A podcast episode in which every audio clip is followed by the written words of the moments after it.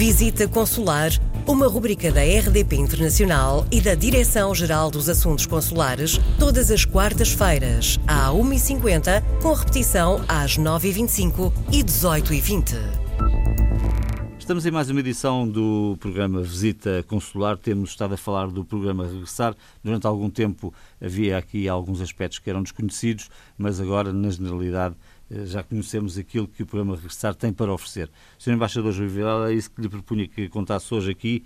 O que é que, em concreto, eh, quem se candidata a este programa Regressar pode esperar, do ponto de vista da fiscalidade, eh, enfim, outros apoios de emprego, etc, etc.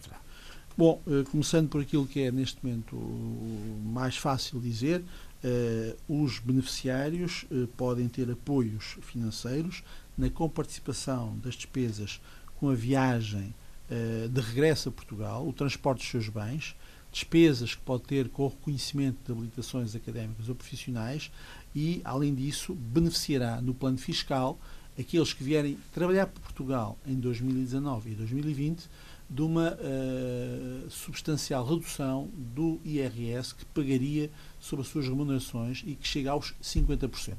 Isto hum. é, quem vier trabalhar para Portugal em 2019 e obtenha eh, portanto, um, um emprego, eh, em 2020, no momento do cálculo final do seu imposto, sofrerá, beneficiará de uma redução de 50% sobre o rendimento obtido. Obtido em eh, Portugal, claro, porque o outro estará no, no sítio onde, onde sai.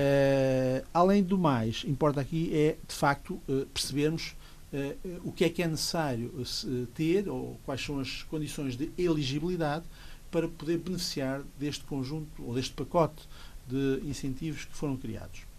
Desde logo, é, é necessário que os cidadãos preencham um conjunto de condições cumulativas.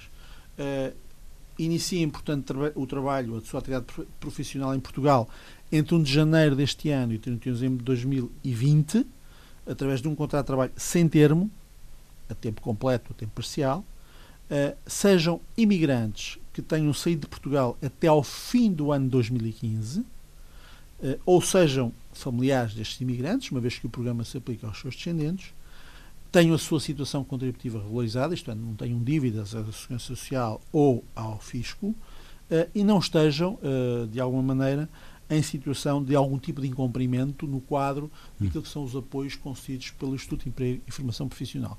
Porque é um Instituto de Emprego e Formação Profissional que criou uma plataforma específica para as pessoas acederem, informarem-se, candidatarem-se aos empregos disponíveis em território nacional. Hum, é essa questão muito crítica que é que só se pode candidatar quem tem de facto já emprego garantido em Portugal e num contrato sem termo. Hum, Uh, bom, o mercado não é uma coisa muito fácil hoje. Não é um não é? mercado fácil, por isso é que o Instituto de Emprego e Formação Profissional, dependente, como se sabe, do Ministério do Trabalho, criou uma plataforma específica. As pessoas uh, podem querer regressar a Portugal, podem querer trabalhar em Portugal, mas na grande maioria dos casos desconhecem os, as ofertas de trabalho, que são fidedignas, que estão, uh, obviamente, preparadas, feitas validadas. nos termos da lei, e daí que essa plataforma, com um pré-registro muito simples, permite a qualquer português saber em todo o território nacional e nas regiões autónomas onde existe trabalho, que tipo de trabalho, quais são os requisitos para se candidatar e, portanto, beneficia desde logo de uma entrada, digamos, fácil no campo das necessidades de trabalho em Portugal. Disse que, era, que se destinava a pessoas que tinham sido até 2015, mas há um prazo, o prazo de, de saída, digamos, dessas pessoas existe ou não? É, é preciso que elas tenham saído, o que significa Uh, que não sejam residentes em território nacional. Certo, certo. É? Mas, está bem, mas podem ter saído nos anos 70, 80? Podem ou... ter saído antes de 2015 certo. e é evidente que alguns dos benefícios eh, irão tê-los, mas outros, diariamente na área fiscal, poderão não tê-los. Portanto, o programa é suficientemente abrangente para incluir tanto pessoas que tenham imigrado nos últimos três anos, uma pessoa que tenha ido para o estrangeiro em 2018, uhum. ou em 2017, ou em 2016, e que regressa ao mercado de trabalho, uh, por exemplo, em 2020, irá, dentro dos 5 anos subsequentes, portanto, 20 e os 4 anos subsequentes, beneficiar do tal redução de 50% do IRS sobre as suas remunerações. Agora, aquele que emigrou em 2000, ou em 2001, ou em 2002, não terá o mesmo benefício, mas pode beneficiar dos incentivos que o Estado dá para, por exemplo, pagar as despesas de transporte, as despesas de, de, de, de viagem e existe uma, uma base jurídica já criada e uns valores concretos a que a pessoa pode candidatar-se. Onde é que pode ter mais informação sobre isto? Uh, pode ter mais informação, obviamente, na plataforma que foi criada do próprio programa Regressar. Eu recordo aqui, talvez, o número uh, telefone essencial, que é o 300 088 000. Eu repito, 300 088 000 ou uh, consultar programaregressar.gov.pt.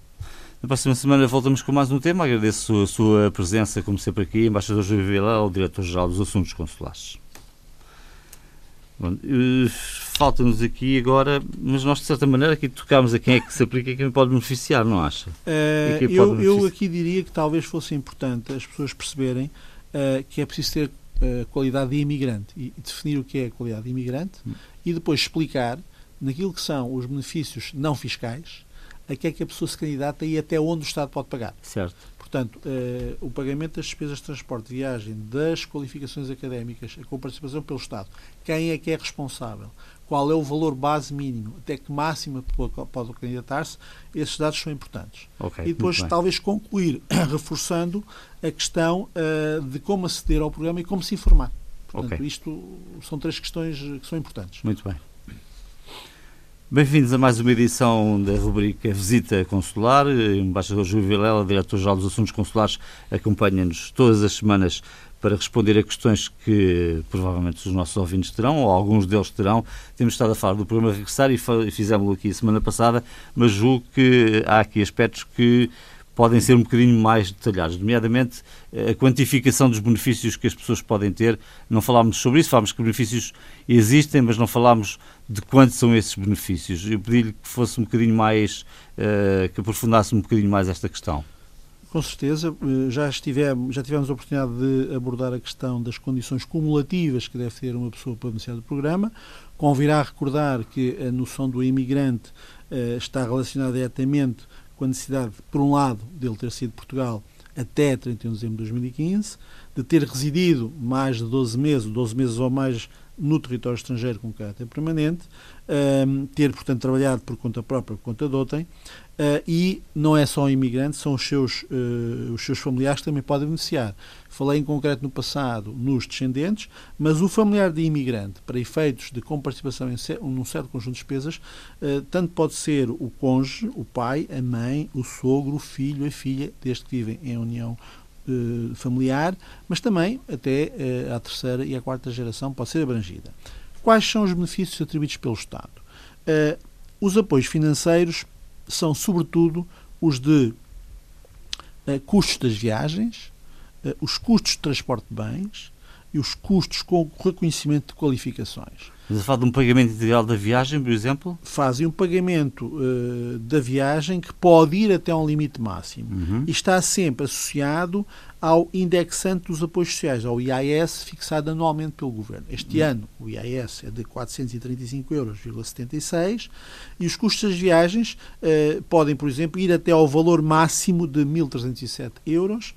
O apoio financeiro por pessoa. por pessoa os custos de transporte de bens 871 euros e depois há sempre uma majoração de 10% por cada membro do legado familiar. Portanto, estes valores podem ser majorados em 10%. Uh, ah, os apoios financeiros são pagos de uma determinada maneira, portanto, 50% uh, ah, no prazo de 10 dias após uh, a aceitação e, e, o deferimento do pedido, e depois duas tranches de 25% nos meses, em meses subsequentes previamente determinados e são comparticipadas, e eu repito, e isto é importante, porque as pessoas não têm essa noção, fala-se muitas vezes em apoios financeiros, mas depois não se sabe efetivamente que tipo de apoio e para que tipo de despesas.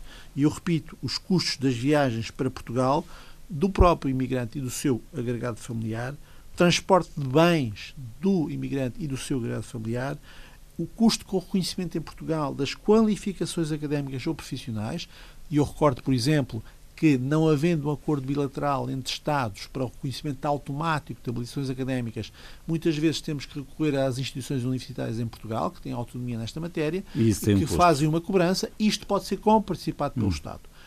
Hum, tudo isto depende, obviamente, da entrega dos comparativos das despesas por parte das pessoas, mas a comparticipação do Estado existe posso também já dizer que, num curto espaço de tempo, houve já cerca de 3 mil contactos sobre a matéria, já foram deferidos mais de uma centena de processos e, portanto, é necessário eh, que as pessoas se candidatem, é importante que as pessoas passem palavra. Hum. Há um aspecto que queria perguntar, porque me parece que não ficou muito claro na, durante a emissão da semana passada. Eh, os candidatos têm de ter um contrato sem termo quando voltarem a Portugal, mas no caso de um agregado familiar, e portanto falou aqui eh, cônjuge, sogra, etc, etc, todos eles têm que ter esse contrato ou basta haver um contrato para um deles? Uh, basta, sobretudo, haver o contrato para o imigrante, não têm todos que ter um contrato de trabalho, porque a partir do momento em que haja uma oferta de trabalho que seja aceite e o contrato de trabalho seja, eh, seja, seja celebrado, uh, os benefícios subsequentes, portanto, com participação nos custos de transporte e de bens, aplica-se a todo o grado familiar. Sr. Embaixador Júlio Vilela, muito obrigado pela sua presença aqui. Voltamos na próxima semana para mais uma edição. Visita Consular, uma rubrica da RDP Internacional e da Direção-Geral dos Assuntos Consulares, todas as quartas-feiras, à 1h50, com repetição às 9h25 e 18h20.